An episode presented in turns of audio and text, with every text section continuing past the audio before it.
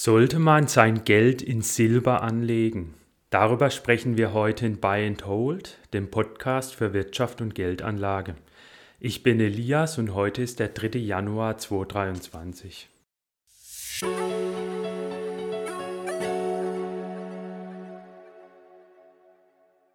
Heute sprechen wir über den kleinen Bruder von Gold, nämlich Silber. Zuerst werde ich erklären, wie hoch der Silberpreis aktuell liegt. Dann werde ich die Vor- und Nachteile von Silber nennen. Dann werde ich erklären, wie man in Silber investieren kann. Und am Schluss werde ich noch meine Meinung nennen, ob man eben Silber kaufen sollte oder nicht. Aktuell, also Anfang Januar 2024, liegt der Silberpreis bei ungefähr 23,5 US-Dollar. Auf Euro-Basis liegt er bei 21,5 Euro ungefähr. Im vergangenen Jahr war der Silberpreis rückläufig. Auf US-Dollar-Basis war er ungefähr gleichlaufend. Da hat er minus 0,7% verloren. Und auf Euro-Basis hat er sogar minus 3,8% verloren. Wenn man sich den Silberkurs über einen längeren Zeitraum anguckt, dann fällt auf, dass der Preis mit Beginn der Corona-Krise deutlich angestiegen ist und seither im Grunde seitwärts verläuft und sich nicht groß nach oben oder nach unten entwickelt hat. Historisch gesehen hatte der Silberpreis im Jahr 1980 ein Allzeithoch. Damals lag er am 17. Januar 1980 bei 48 US-Dollar und 70 Cent. Es war der Schlusskurs an dem Tag. Und der Kurs fiel dann in Folge deutlich ab. Etwa lag er im Jahr 1991, im Februar 1991, nur noch bei 3 US-Dollar und 55 Cent. Und im November 2001 war er dann bei 4 Dollar und 7 Cent. Von 2001 bis 2011 stieg der Preis dann wieder rasant an. Er stieg da fast bis auf das Allzeithoch aus den 80er Jahren und zwar bis auf 48 US-Dollar und 47 Cent am 28. April 2011. Und in Folge ging der Preis dann wieder deutlich zurück. In den 2010er Jahren lag der Preis meistens unter 20 US-Dollar und im Zuge der Corona-Krise stieg der Preis dann wieder scharf an. Da stieg der Preis dann auf zwischenzeitlich 28 US-Dollar und 31 Cent und zwar am 10. August 2020. Und seither ist der Preis dann eher wieder rückläufig gewesen und liegt derzeit jetzt wieder bei 23 US-Dollar und 50 Cent. Das heißt, man sieht, dass hier eine sehr große Volatilität in dem Preis drin ist, mehr als in Gold. Und der Preis ist derzeit auch wieder deutlich unter dem Allzeithoch. Der liegt mehr als 50 Prozent unter dem Allzeithoch. Gold liegt derzeit weniger als 10 Prozent unter seinem Allzeithoch. Nun werde ich zuerst mal fünf Vorteile von Silber nennen. Der erste Vorteil von Silber ist, dass es relativ erschwinglich ist im Vergleich zu Gold. Eine Unze Gold ist derzeit ungefähr 87 Unzen Silber wert. Das heißt, eine Unze Gold ist wesentlich teurer als eine Unze Silber. Etwa kostet eine Unze Maple Leaf Silber, also das ist eine Silbermünze, die sehr verbreitet ist, derzeit weniger als 30 Euro. Wenn ich hingegen eine Zehntelunze Krügerrand Gold kaufen will, dann bezahle ich schon über 200 Euro. Das heißt, man sieht, dass Silber wesentlich günstiger ist als Gold pro Gewichtseinheit. Silber wird daher manchmal auch als Gold des kleinen Mannes bezeichnet. Das heißt, wer jetzt über ein geringes Einkommen verfügt und ähm, ja, sich Gold nicht leisten kann, kann eben auf Silber zurückgreifen. Der zweite Vorteil von Silber ist, dass es auch derzeit offenbar relativ günstig bewertet ist, historisch betrachtet. Oft ähm, wird da zum Beispiel die Gold-Silber-Ratio herangezogen, um zu beurteilen, ob Silber eher hoch bewertet ist oder gering bewertet. Die Gold-Silber-Ratio gibt eben an, wie viel Unzen Silber eine Unze Gold wert ist. Derzeit ist es eben so, dass eine Unze Gold 87 Unzen Silber wert ist. Das heißt, die Gold-Silber-Ratio liegt bei 87. Historisch gesehen war das bloß in den vergangenen 50 Jahren selten der Fall, dass die Gold-Silber-Ratio so hoch war. Es war etwa der Fall um das Jahr 2020, da war die Gold-Silber-Ratio sogar zwischenzeitlich mal bei 123. Außerdem im Jahr 2008, da war die Gold-Silber-Ratio bei 84 und im Jahr 1991, da war die Gold-Silber-Ratio mal bei 100 zwischenzeitlich. Im Durchschnitt war sie hingegen über die vergangenen 50 Jahre seit 1973 bei 62. Auch wenn man sich mal Silber im Vergleich zum US-amerikanischen Aktienindex SP 500 anguckt, dann sieht man, dass der SP 500 relativ hoch bewertet ist im Vergleich zum Silber. Derzeit ist es so, dass die Ratio bei ungefähr 200 liegt. Das war seit 1970 nur relativ selten der Fall, dass die Ratio so hoch war, also dass der S&P 500 relativ teuer zu Silber war. Es war noch im Jahr 2000 der Fall und es ist auch seit dem Jahr 2018 immer mal wieder der Fall gewesen. Aber ansonsten war es eben so, dass die Ratio meistens deutlich geringer war. Etwa war sie um das Jahr 2012 sogar mal unter 50. Das heißt, man sieht, dass auch die US-Aktien derzeit relativ hoch bewertet sind im Vergleich zu Silber, wobei man auch sagen muss, US-Aktien sind derzeit generell eher hoch bewertet im Vergleich zu Aktien aus anderen Weltregionen. Wenn man sich die Silber-DAX-Ratio anguckt, dann kann man ebenfalls sehen, dass der DAX eher höher bewertet ist im Vergleich zu Silber. Das heißt, zusammenfassend, glaube ich, kann man schon sagen, dass Silber eher relativ gering bewertet ist derzeit, historisch gesehen, was eher für Silber spricht. Das dritte Argument für Silber ist, dass Silber auch als Krisentauschmittel taugt. Wie bereits erwähnt, ist Silber eher sehr kleinwertig, also eine 1 Unzen Silbermünze ist weniger als 30 Euro wert. Das heißt, man kann damit eher dann auch Gegenstände ertauschen. Selbst kleine Einheiten von Gold haben einen viel größeren Wert. Selbst eine Zehntelunze Gold ist ja über 200 Euro wert. Ich glaube allerdings, dass letztendlich Silber wahrscheinlich nicht so viel als Tauschmittel taugen wird. Also ich halte das Argument für nicht sehr überzeugend. Zum einen ist Bargeld einfach akzeptierter, weil die Leute generell mit Bargeld mehr anfangen können als mit Silber. Die meisten Leute wissen auch gar nicht, wie viel Silber konkret wert ist. Also wenn man die fragt, wie viel ist eine Unze Silber wert, werden die da nicht wirklich eine Antwort geben können. Das heißt, ich glaube, dass man auch in Krisensituationen damit eher Probleme haben wird, jemanden zu finden, der so eine Münze annimmt. Und in einer wirklichen Krisensituation werden die Leute, glaube ich, auch eher Alltagsgegenstände neben Bargeld akzeptieren. Also sowas wie Konserven oder Klopapier, Alkohol, Zigaretten. Ich glaube, sowas wird eher getauscht werden als eine Silbermünze. Das vierte Argument für Silber ist, dass Silber ein Profiteur der Energiewende ist. Etwa enthalten Elektroautos deutlich mehr Silber als Verbrennerautos und auch Photovoltaikanlagen enthalten sehr viel Silber. Daher ist eben die Erwartung, dass künftig die Silbernachfrage weiter hoch bleiben wird oder sogar steigen wird und es dann eben auch den Preis nach oben treiben wird.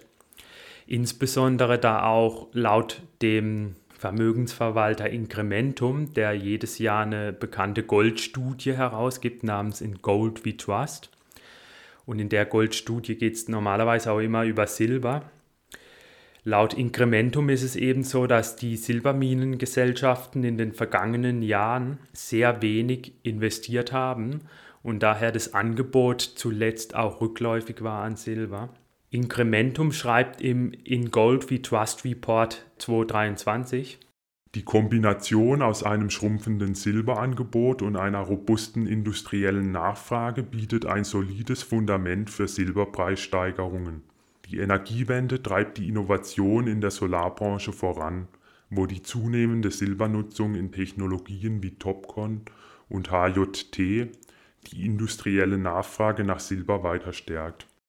Ich glaube allerdings, dass dieses Argument der steigenden Nachfrage nach Silber aufgrund der Energiewende nicht wirklich stichhaltig ist. Zum einen könnte die Silbernachfrage auch durch technologische Innovation zurückgehen, etwa weil man diese Solaranlagen verbessert und dann einfach weniger Silber in diesen Solaranlagen benötigt wird oder auch in den Elektromotoren. Und zum anderen könnte es auch passieren, dass zum Beispiel andere Rohstoffe wie Platin günstiger werden in den kommenden Jahren und vielleicht dann Platin oder andere Rohstoffe eben vermehrt für solche Photovoltaikanlagen oder Verbrenner eingesetzt werden und dann Silber weniger nachgefragt wird. Und zudem ist dieses Energiewende-Argument vielleicht auch schon in Teilen in Silber eingepreist, weil einfach auch andere Investoren sowie Incrementum davon ausgehen, dass da Silberpreissteigerungen in Zukunft kommen könnten aufgrund dieser steigende Nachfrage durch die Energiewende und deshalb den Preis schon jetzt nach oben bieten. Das heißt, man könnte, selbst wenn dieses Argument stimmen würde, jetzt auch schon zu spät dran sein, um von den Preissteigerungen zu profitieren. Deshalb würde ich persönlich nicht in Silber investieren, weil man hier einen steigender Preis aufgrund der Energiewende vermutet. Es ist einfach sehr schwer zu beurteilen, ob hier tatsächlich noch Preissteigerungen drin sind. Der letzte Punkt, der da noch für Silber spricht, ist, dass man bei, durch Silber auch mehr Diversifikation im Portfolio hat, da man dann zum Beispiel nicht nur Gold im Portfolio besitzt. Das Argument halte ich allerdings auch nicht für so stichhaltig. Wenn man mehr Diversifikation will, könnte man zum Beispiel auch einfach auf Rohstofffutures setzen, zum Beispiel auf einen Rohstofffutures-ETF. Solche ETFs enthalten dann ja direkt 20 Rohstoffe oder noch mehr Rohstoffe. Und hier ist dann Silber auch enthalten über Silber Futures. Das waren die fünf Vorteile, nun werde ich noch sechs Nachteile nennen. Also der erste und größte Nachteil von Silber ist, dass Silber kein sicherer Hafen ist, so wie Gold. Der Preis bricht nämlich in Krisen häufig ein. Bei Gold ist es zwar auch so, dass der Preis oft in Krisen anfangs kurzzeitig einbricht, aber normalerweise steigt dann der Goldpreis meistens in Krisen an. Das heißt, Gold bietet einen gewissen Schutz. Bei Silber ist es aber leider nicht so. Der US-Edelmetallhändler goldsilver.com hat mal untersucht, wie sich Gold und Silber in den neun größten Börsencrashs in den USA entwickelt haben. Also er hat die Performance des US-Aktienindex SP 500 mit der Performance von Gold und Silber in diesen neun größten Crashs seit den 70er Jahren verglichen. Und es war dann so im Ergebnis, dass Gold in sechs der neun Crashes angestiegen ist und in acht der neun Crashes hat es sich besser entwickelt als der SP 500. Der Silberpreis fiel hingegen in sieben der neun Crashes. Im Schnitt war es dann so, dass Gold über alle neun Crashs um 6,5% anstieg. Silber verlor hingegen im Schnitt in den neun Crashs 16,4% seines Wertes. Es ist denn auch so, dass Silber mit dem Aktienmarkt stärker korreliert ist als Gold. Das heißt, Silber bewegt sich eher im Gleichlauf mit den Aktienmärkten und Gold entwickelt sich eher weniger im Gleichlauf mit den Aktienmärkten. Das heißt, Gold ist eine bessere Diversifikation zu Aktien als Silber. Was ist der Grund dafür? Bei Silber ist es eben so, dass die Industrienachfrage höher ist als bei Gold. Bei Silber liegt die ungefähr bei 30 Prozent und bei Gold nur bei 10%. Bei Gold kommt der größte Teil der Nachfrage aus dem Investmentbereich. Bei Silber kommt eben ein sehr großer Anteil aus der Industrie. Wenn nun die Wirtschaft in eine Rezession kommt und Aktienmärkte eben zurückgehen, dann geht auch die Industrienachfrage nach Silber zurück und der Silberpreis kommt dann unter Druck. Bei Gold ist die Industrienachfrage aber sehr viel geringer und deshalb kommt Gold auch sehr viel weniger unter Druck in Wirtschaftskrisen, sondern der Goldpreis steigt dann sogar häufig. Der zweite Grund gegen Silber ist, dass die Silberperformance schwächer ist als die von Gold. Zum einen ist die Rendite von Silber vermutlich geringer. Wenn man sich zum Beispiel mal anguckt, wie sich Silber von 1970 bis heute entwickelt hat, dann war es so, dass der Silberpreis Anfang Januar 1970 bei 1 US-Dollar und 82 Cent lag und heute liegt er jetzt bei 23 US-Dollar und 56 Cent Anfang Januar 2024. Das entspricht einer annualisierten Rendite von 4,9 Prozent. Bei Gold liegt der Preisanstieg seit Ende des Bretton Woods-Abkommens, also seit Sommer 1971, bei ungefähr knapp 8 Prozent pro Jahr. Das heißt, die Goldrendite war deutlich höher in den vergangenen 50 Jahren.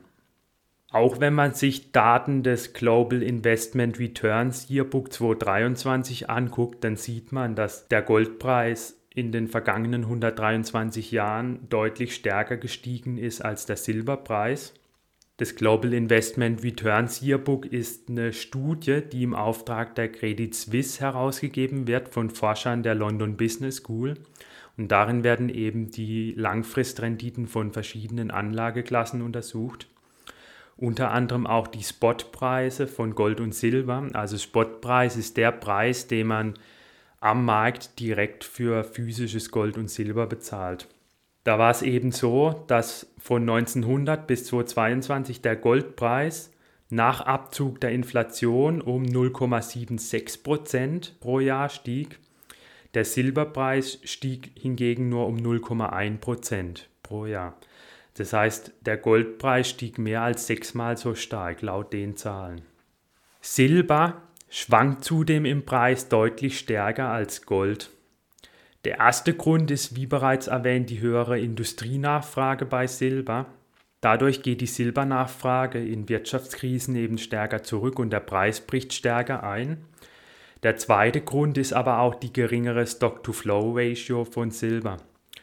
Die Stock-to-Flow-Ratio ist eben das Verhältnis von dem gesamten Bestand an Silber, der weltweit besteht, zu dem Silber, das jedes Jahr neu produziert wird, also das über die Minen gefördert wird oder auch Silber, das recycelt wird.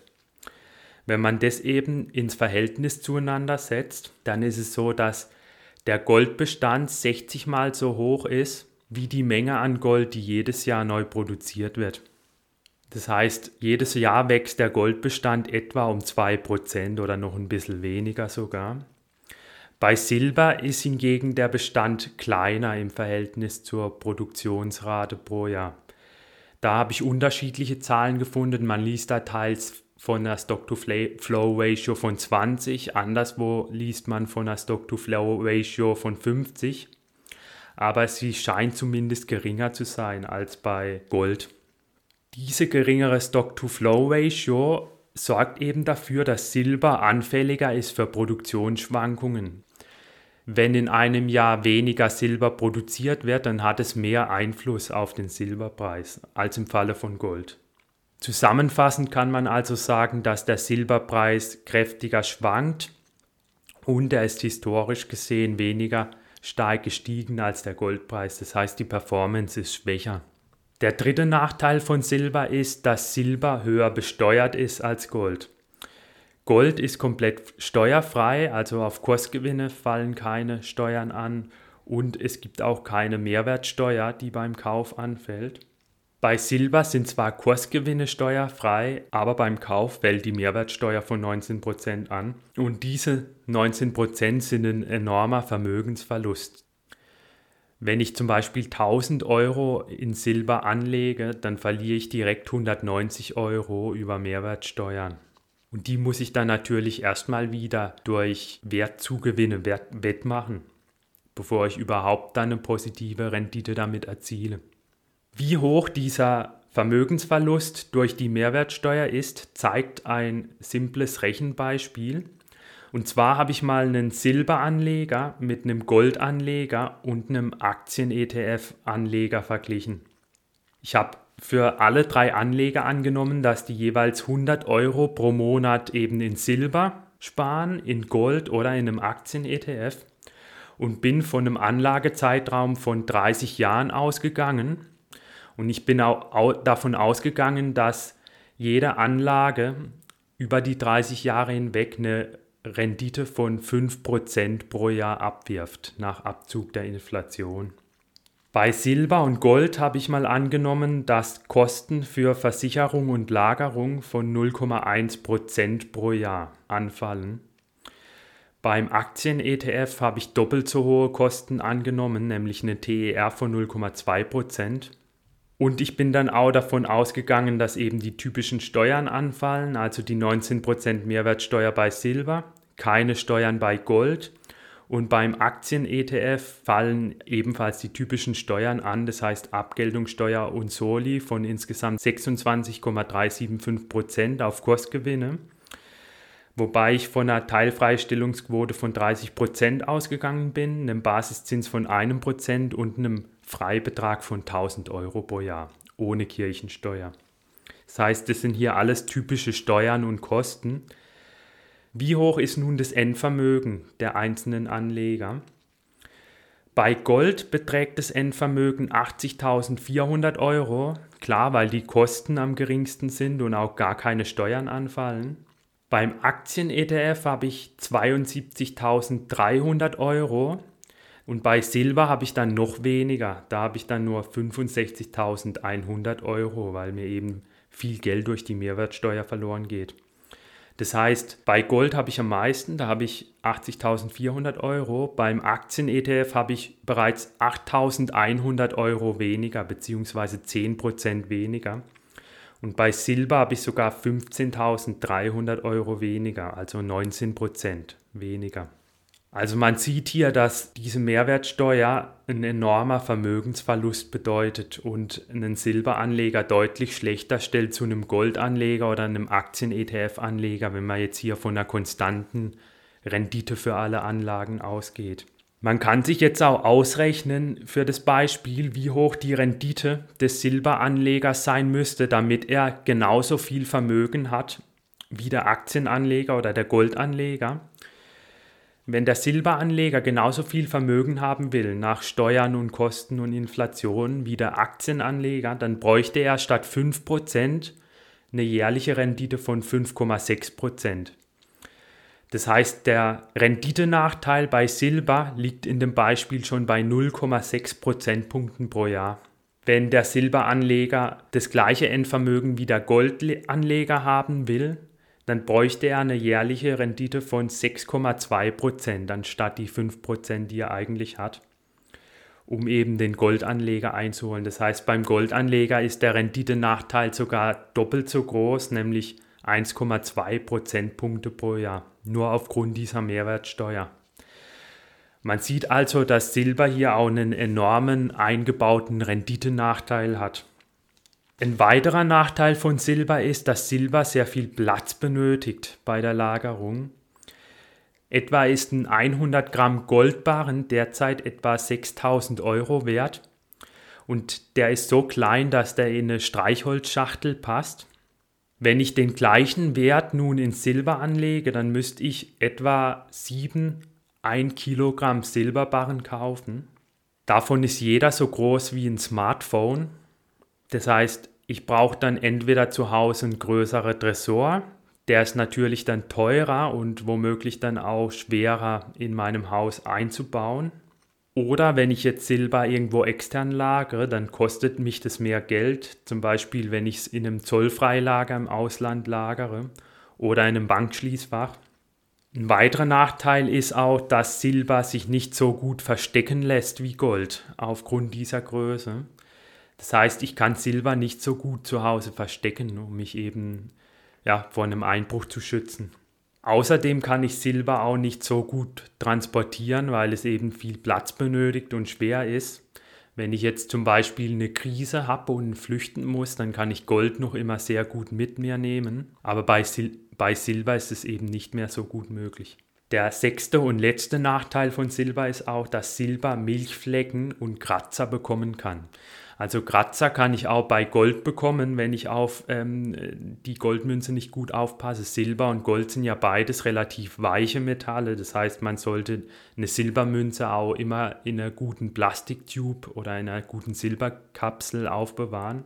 Und die Münze auch am besten nur mit Münzhandschuhen oder mit einem Taschentuch anfassen. Bei Silber habe ich aber noch das spezielle Problem, dass Silber auch Milchflecken bekommen kann. Also Silber kann auch anlaufen, wenn es mit äh, der Luft in Kontakt kommt. Es gibt zwar Münzen, die hier einen Anlaufschutz haben, zum Beispiel der Maple Leaf, die sind dann eher weniger von solchen Milchflecken betroffen, aber auch dort kann das je nachdem passieren. Also es wird auch nicht hundertprozentig ausgeschlossen von den Anbietern.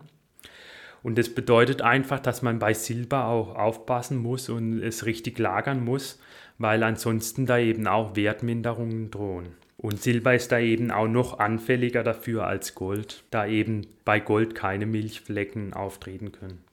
Jetzt noch ein paar Worte kurz dazu, wie man in Silber investieren kann. Man kann einerseits physisches Silber kaufen, also Münzen und Barren, hier würde ich allerdings nur Barren kaufen mit einem Gewicht von mindestens einem Kilogramm, da ansonsten die Aufgelder zu hoch sind. Wenn man hier Barren mit einem Gewicht von einem Kilogramm kauft, dann liegt das Aufgeld nach meinen Recherchen bei 23 oder 24 Prozent, je nachdem auch noch geringer. Das ist dann schon relativ gering und ja, ähnlich hoch wie bei einer 1 Unze Goldmünze. Wenn man die Mehrwertsteuer abzieht, dann liegt man da noch so bei 3, 4, 5 Prozent. Das geht dann noch.